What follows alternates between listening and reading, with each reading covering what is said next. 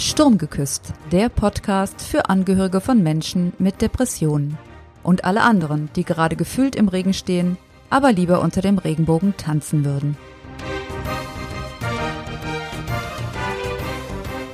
Ahoi und herzlich willkommen zurück beim Sturmgeküsst Podcast. Ich starte heute mit euch in eine siebenteilige Reihe zum Thema Depression in Zeiten von Corona so kannst du als Angehöriger jetzt wirksam unterstützen. Und wir legen gleich los mit Teil 1. Strukturen geben Halt. Ich erzähle dir, was für die Betroffenen sich gerade in Corona-Zeiten verändert hat, warum Strukturen gerade jetzt so wichtig und wertvoll sind und worauf du achten solltest, wenn du diese in den Alltag einführst. Ich wünsche dir viel Spaß dabei.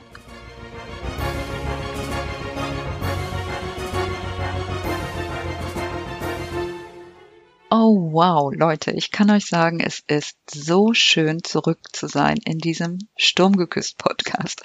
Und ja, ihr werdet euch vielleicht wundern, warum diese Episode so startet, aber das liegt einfach daran, dass zwischen der letzten Episode und der heutigen ein ganzes Jahr liegt. Und bevor ich jetzt ins eigentliche Thema einsteige, möchte ich euch ganz kurz erklären, wo ich mich denn das ganze Jahr rumgetrieben habe und warum es noch keine Folge in der Zwischenzeit gegeben hat, beziehungsweise ich jetzt erst durchstarte. Es war einfach so, dass nach der Ausstrahlung der letzten Folge sich die Depression meines Mannes nochmal enorm verstärkt hat. Es war so, als hätte sie gesagt, ich leg noch mal ein paar Kohlen drauf und guck mal, was die zwei drauf haben. Und das war schon ziemlich heftig. Und ich bin dabei einfach meinem eigenen Rat gefolgt und habe mich erstmal um mich selber gekümmert, damit ich mich einfach gut um meinen Mann kümmern konnte. Und das war verdammt gut so, denn das Jahr, was ja dieser Episode folgte, war extrem herausfordernd. Wir haben der Depression wirklich die Stirn geboten. Wir haben uns da mit aller Macht reingeworfen und alles versucht. Und wir haben sie tatsächlich letztendlich in die Knie gezwungen und es geschafft, sie zu überwinden. Das alles hat aber seinen Tribut gefordert. Auch wenn die Depression besiegt war, hat unsere Ehe es nämlich leider nicht überstanden. Und wir haben uns entschlossen, uns zu trennen. Und ja, das, was an diese Zeit dann drauf folgte, war einfach für mich extrem herausfordernd und für meinen Mann natürlich auch. Wir haben Zeit gebraucht, um uns zu sortieren, neu aufzustellen. Das gemeinsame Haus musste verkauft werden. Wir sind beide umgezogen. Wir mussten beide oder sind beide nochmal in die Sozialakquise gegangen mit, ja, allem, was dazugehört, mit allen Ups und Downs. Und es hat einen ganz schön durchgerüttelt. Vielleicht gehe ich da nochmal irgendwann in einer eigenen Episode drauf ein, weil ich euch hier jetzt nicht länger damit langweilen möchte und eigentlich zum heutigen Thema kommen möchte. Also schauen wir mal, vielleicht gibt es irgendwann eine Episode dazu. Aber jetzt wisst ihr wenigstens, wo ich das letzte Jahr gesteckt habe. Ja, und genau wie ihr hat am Ende mich dann auch noch eine ganz neue Geschichte eingeholt, die sich Corona nennt und in der stecken wir alle noch gemeinsam drin. Und das war für mich aber der Auslöser letztendlich, dann wieder mit dem Podcast zu starten, weil ich gedacht habe, oh weia, jetzt gerade in dieser Zeit ist es für alle Betroffenen nochmal besonders schwer, sich der Depression entgegenzustellen, weil es nochmal schwieriger wird. Und da sind wir auch schon mitten im Thema, nämlich den Veränderungen, die durch Corona in unser aller Leben hinein geknallt ist, kann man ja sagen. Von getröpfelt kann ja hier nicht die Rede sein, sondern Corona hat unser aller Leben total verändert. Und natürlich das auch der Betroffenen und der Angehörigen. Wir sind zum Teil bis in die Grundfesten unserer Urängste erschüttert worden. Wir mussten uns ja Sorgen machen, tatsächlich auch existenzielle Sorgen. Wir mussten uns Sorgen darüber machen, ob wir Klopapier kriegen oder nicht. Sachen, äh, die, ja, keine Ahnung, vor einem Jahr noch für uns alle wahrscheinlich undenkbar gewesen wären. Und wir sind ein ganz schönes Stück in die soziale Isolation hineingeschubst worden, ob wir wollten oder nicht. Ich will hier keine moralische oder politische Diskussion anfangen, sondern mir geht es darum, dass es gerade auch für Menschen mit psychischen Erkrankungen natürlich ein richtig fettes Problem darstellt. Und darum kam bei mir eben auch die Idee, da muss ich raus, dazu möchte ich was sagen, da möchte ich Hilfe leisten. Und so ist diese siebenteilige Miniserie entstanden, in der ich euch Tipps und Impulse geben möchte, was in der jetzigen Zeit eben den Betroffenen, damit letztendlich auch dir ganz besonders helfen kann. Also werfen wir noch mal einen Blick darauf, was hat sich denn bei Corona tatsächlich auch für die Betroffenen verändert. Zwangsläufig sind wir gezwungen, nun mit dem Betroffenen wahrscheinlich auf ziemlich engem Raum zusammenzuwohnen oder zu leben. Wir hocken aufeinander wie die Ölsardinen in der Dose. Mittlerweile ist der Lockdown ja so ein bisschen zumindest gelockert, aber in den schlimmsten Zeiten war das schon ganz schön eng und der Betroffene hatte auch nicht die Möglichkeit, sich zurückzuziehen, wie das aber oft in der Depression der Fall ist, dass der Betroffene ja einen Rückzugsraum braucht. Außerdem wurden auch unsere ja, liebgewonnenen Alltagsstrukturen alle über den Haufen geworfen. Plötzlich fand man sich im Homeoffice wieder, die Kinder mussten zu Hause unterrichtet werden, Einkaufen war kein Spaß mehr, sondern eine Art Maskenball des Horrors und die Möglichkeiten, mal irgendwie rauszukommen, was anderes zu sehen, Freude zu haben, waren stark eingeschränkt. Da gab es Ausgangssperren, die Freizeitaktivitäten waren nicht mehr so möglich wie früher. All das kann man sich vorstellen, macht es ja schon für jeden extrem schwierig und da sind auch einige Leute in ganz neue Emotionen gekommen. Aber ihr könnt euch vorstellen, jemand, der eine psychische Erkrankung hat wie eine Depression, hat es da nochmal deutlich schwieriger als jeder andere, weil der kämpft ja sowieso schon gegen diesen inneren Sturm und dann kommt dieser äußere auch noch da hinzu. Was kann ich als Angehöriger dem aber jetzt entgegensetzen? Wie kann ich das versuchen zu verbessern für den Betroffenen? Das war die Frage, die mich dazu geführt hat, eben diese Serie ins Leben zu rufen. Und der erste Punkt in der heutigen Folge, den wir uns anschauen wollen, sind Strukturen. Denn Strukturen geben Halt. Warum sind Strukturen gerade jetzt so wichtig und wertvoll? Tja, auch wenn es verlockend vielleicht für den Betroffenen klingt, sich die Decke einfach über den Kopf zu ziehen und möglichst lange auszuschlafen, dazu gibt es später auch nochmal eine eigene Folge, ist es gerade jetzt eben wichtig, das genau nicht zu tun, sondern Tagesstrukturen aufrechtzuerhalten und da, wo sie wegbrechen, womöglich ganz neue zu kreieren. Morgens nämlich aufzuwachen und dann vor lauter, ja, Schwäche, negativen Gedanken und Pessimismus nicht aus dem Bett zu kommen, ist alles andere als zuträglich. Denn es wird nicht unbedingt besser, wenn wir einfach länger liegen bleiben, weil die Gedanken fahren die ganze Zeit im Kreis, Karussell und es ist so ein bisschen so, als würdest du als Betroffener nach und nach im Treibsand versinken. Also geht es als erstes mal darum, diesem Treibsand etwas entgegenzusetzen. Und das sind Strukturen. Strukturen schaffen nämlich Trittflächen in diesem Sumpf. Und die geben einfach Stabilität, das Gefühl von festem Boden unter den Füßen. Boden, auf dem man kurz innehalten kann. Boden, auf dem man die Chance hat, dass auch mal ein bisschen regenbogenbuntes Licht durch die Wolken der Düsternis hineinstrahlt und den Betroffenen gegebenenfalls sogar wachküsst. Strukturen helfen einfach gegen das Chaos. Sie geben einem das Gefühl, von Sicherheit. Sie stärken gerade auch jetzt in einer so stressigen Situation. Also unterstütze den Betroffenen, indem du ihm ein Netz knotest aus kleinen Ritualen, aus wiederkehrenden, nach bestimmten Regeln ablaufenden festen Gewohnheiten. Das versteht man nämlich unter einem Ritual. Und diese Dinge helfen einfach, indem sie automatisch ablaufen. Sachen, die du immer wieder automatisch wiederholst, sind nämlich einfach nicht so wahnsinnig anstrengend und du musst weniger Energie dafür aufwenden. Das kommt dem Betroffenen, der sowieso wenig Antrieb hat, natürlich extrem entgegen. Abgesehen davon ist es einfach ein wahnsinnig gutes Gefühl, Dinge im Griff zu haben und wenigstens ein bisschen das Gefühl zu haben, dass die Dinge nach einem bestimmten Schema ablaufen. Was kannst du als Angehöriger also jetzt wirklich konkret tun, um den Betroffenen zu unterstützen?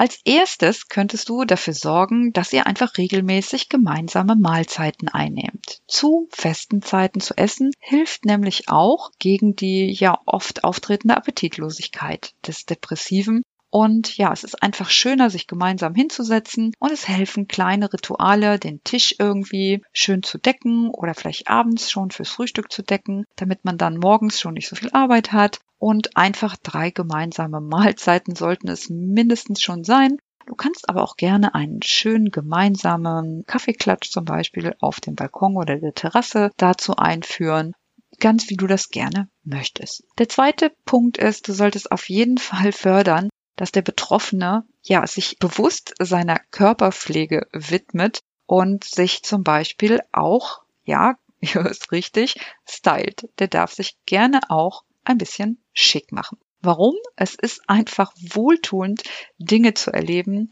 die dem eigenen Körper auch gut tun. Dadurch wird auch die Körperwahrnehmung gefördert und natürlich hat das auch sehr viel mit dem Selbstwert zu tun. Wenn du nämlich da rumläufst wie Flodder, ja, dann hat das natürlich auch eine Auswirkung auf deine Wahrnehmung von dir selber. Es lohnt sich also, den Betroffenen dazu anzuhalten, sich wirklich anzuziehen, als ob er, wie üblich, aus dem Haus geht und nicht sich voll verloddern zu lassen. Und so eine schöne Dusche tut eben auch mal gut und gerne auch mal ein neues Rasierwasser oder ein neues Parfum. Das kannst du ja vielleicht auch mal spendieren, damit diese Körperpflege einfach auch gefördert wird. Drittens, ganz gut, sind wirklich feste Aufsteh- und Schlafenszeiten einzuhalten. Schlaf und zu viel Schlaf vor allen Dingen wird auch das Thema einer eigenen Episode nochmal sein, weil es gerade so wichtig ist. Wir halten für heute aber einfach fest, es tut nicht gut, den ganzen Tag im Bett rumzulungern, um dann abends nicht einschlafen zu können. Also versuche wirklich den Betroffenen zu unterstützen, rechtzeitig irgendwann morgens auch aufzustehen und auch wieder rechtzeitig ins Bett zu gehen.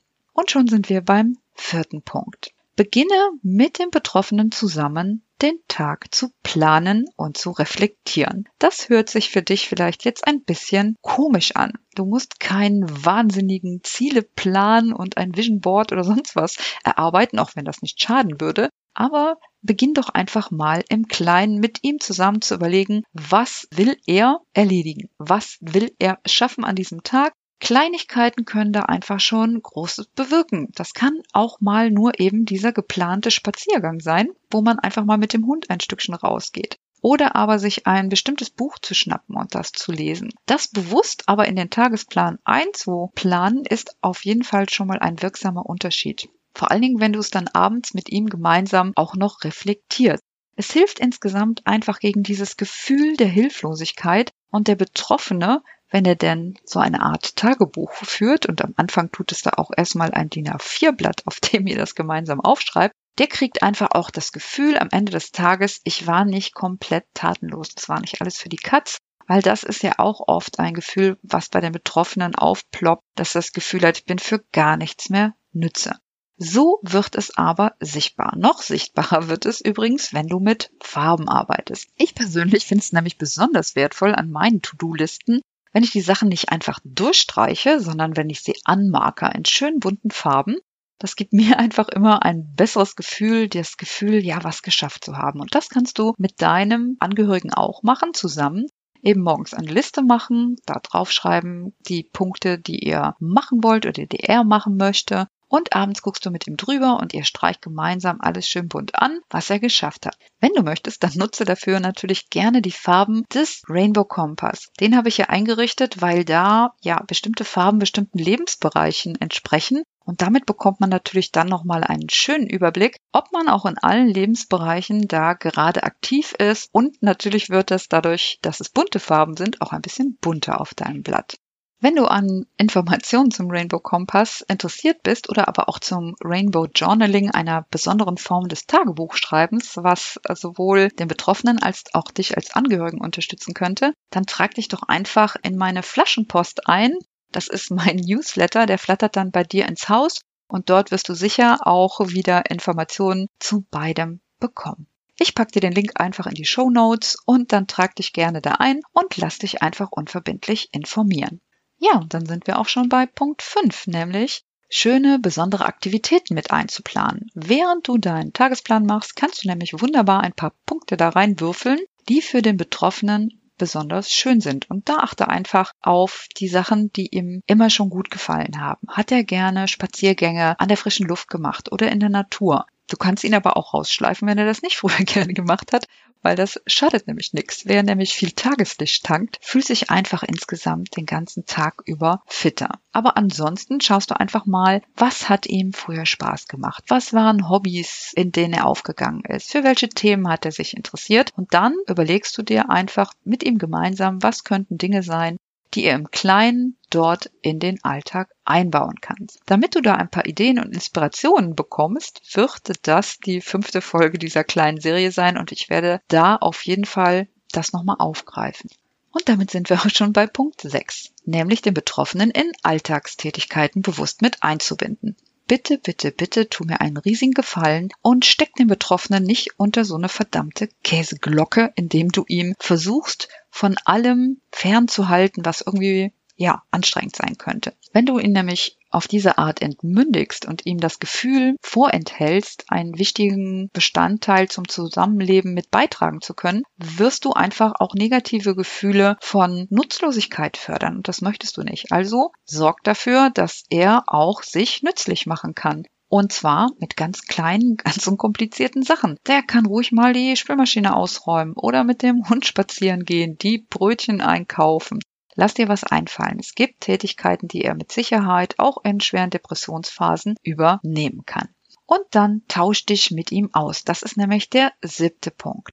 Versuch einfach in die Kommunikation zu gehen und immer wieder klarzustellen, wie fühlt sich der Betroffene, was fällt ihm insgesamt dabei schwer im Zusammenhang mit Strukturen, was fällt ihm leicht, was wünscht er sich, wie kannst du ihn da unterstützen. Du musst das ja nicht immer alles alleine überlegen. Hier auch der Hinweis nochmal auf meine Facebook-Gruppe. Wenn du dir selber einen Austausch wünschst für die ganze Situation, dann bitte komm in die Facebook-Gruppe Sturmgeküsst. Da bist du herzlich willkommen und kannst dich mit anderen Betroffenen austauschen. Und wir können gemeinsam Ideen entwickeln und suchen, wie man zum Beispiel Strukturen jetzt auch in Zeiten von Corona für den Betroffenen schaffen kann. Und hier kommt mal ein Beispiel für dich für einen Tagesablauf, wie er aussehen könnte.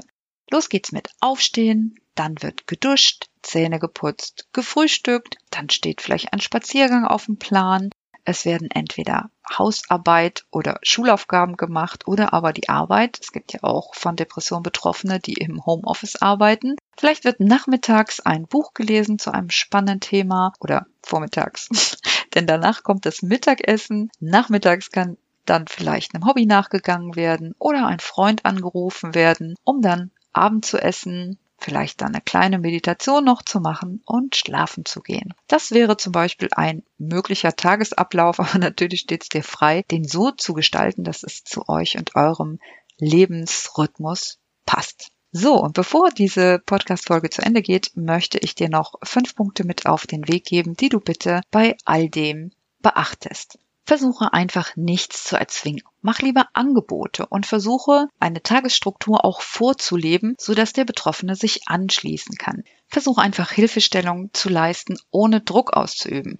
Es geht hierbei nicht um Höchstleistungen, die da zu erbringen sind. Es geht einfach um das Steigern von Genuss und Lebensfreude, weil das Dinge sind, an die der Betroffene dann wieder andocken kann. Als zweites möchte ich dir mit auf den Weg geben, versuch am Anfang dir nicht zu viel vorzunehmen. Macht keine riesen Pläne und unheimliche Strukturen, die hinterher nicht realisierbar sind, sondern versucht lieber kleine, erreichbare Schritte zu planen, um einfach auch Niederlagen und Frust zu vermeiden, weil das hilft keinem, schon mal gar nicht in der jetzigen Situation. Drittens, versuch nicht alles dem Betroffenen abzunehmen. Ich habe dir erzählt, warum es einfach sinnvoll ist, ihn auch mit einzubinden und ihm auch Verantwortung zu übergeben, damit er auch das Gefühl hat, nützlich zu sein. Viertens, ganz, ganz wichtig, ehrlich empfundene Anerkennung aussprechen, wenn Dinge gut laufen. Ich weiß, es gibt Menschen, die denken, nicht kritisiert ist gelobt genug, aber ganz ehrlich, das ist der komplett falsche Ansatz. Hier geht es darum, alles, was schon gut läuft, einfach zu stabilisieren, zu stärken, den Betroffenen zu ermutigen und ihm zu zeigen, dass sich das lohnt, dass du dich darüber freust, dass ein Tisch gedeckt worden ist, dass er beim Einkauf noch was Besonderes mitgebracht hat und, und, und. Versuch mal deine Fantasie ein bisschen zu kitzeln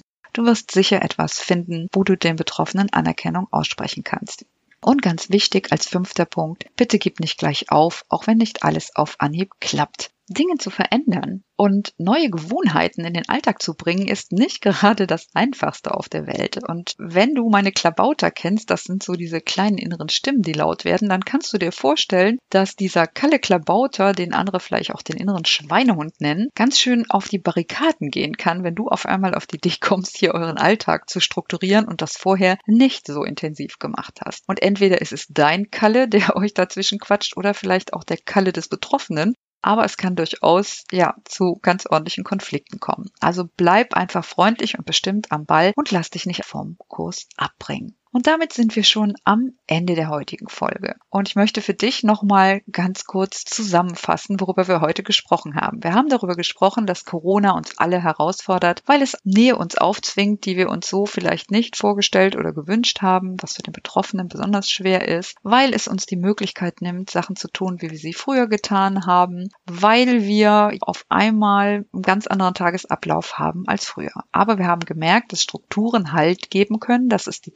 Trittflächen sind im Treibsand äh, der Depression. Und ich habe dir ein paar Beispiele dafür gegeben, was du da alles machen kannst. Angefangen über die Mahlzeiten, die Körperpflege, die Schlafenszeiten, eine Tagesplanung, schöne Aktivitäten, das Einbinden in Alltagstätigkeiten und einen regelmäßigen Austausch. Und am Ende haben wir uns darüber unterhalten, auf welche Punkte du da insbesondere achten solltest. Jetzt bin ich natürlich ganz gespannt, was du aus dieser heutigen Episode für dich mitnimmst. Was möchtest du als nächstes ja, bei dir zu Hause umsetzen? Welche Ideen zu Strukturen hast du, um sie bei dir in deinem Alltag ja zu implementieren? Und wo siehst du vielleicht Schwierigkeiten? Wo hast du vielleicht noch Fragen? Wo kann ich dir vielleicht noch weiterhelfen?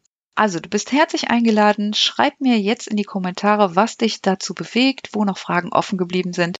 Und dann werde ich dir auf jeden Fall dazu antworten. Und so verabschiede ich mich von dir und wünsche dir und deinem Betroffenen eine, ja, stabile und strukturierte Zeit. Bleib gesund, haltet die Knicköhrchen steif und ich hoffe, wir hören uns dann bald wieder. Ahoi und regenbogenbunte Grüße, deine Elke.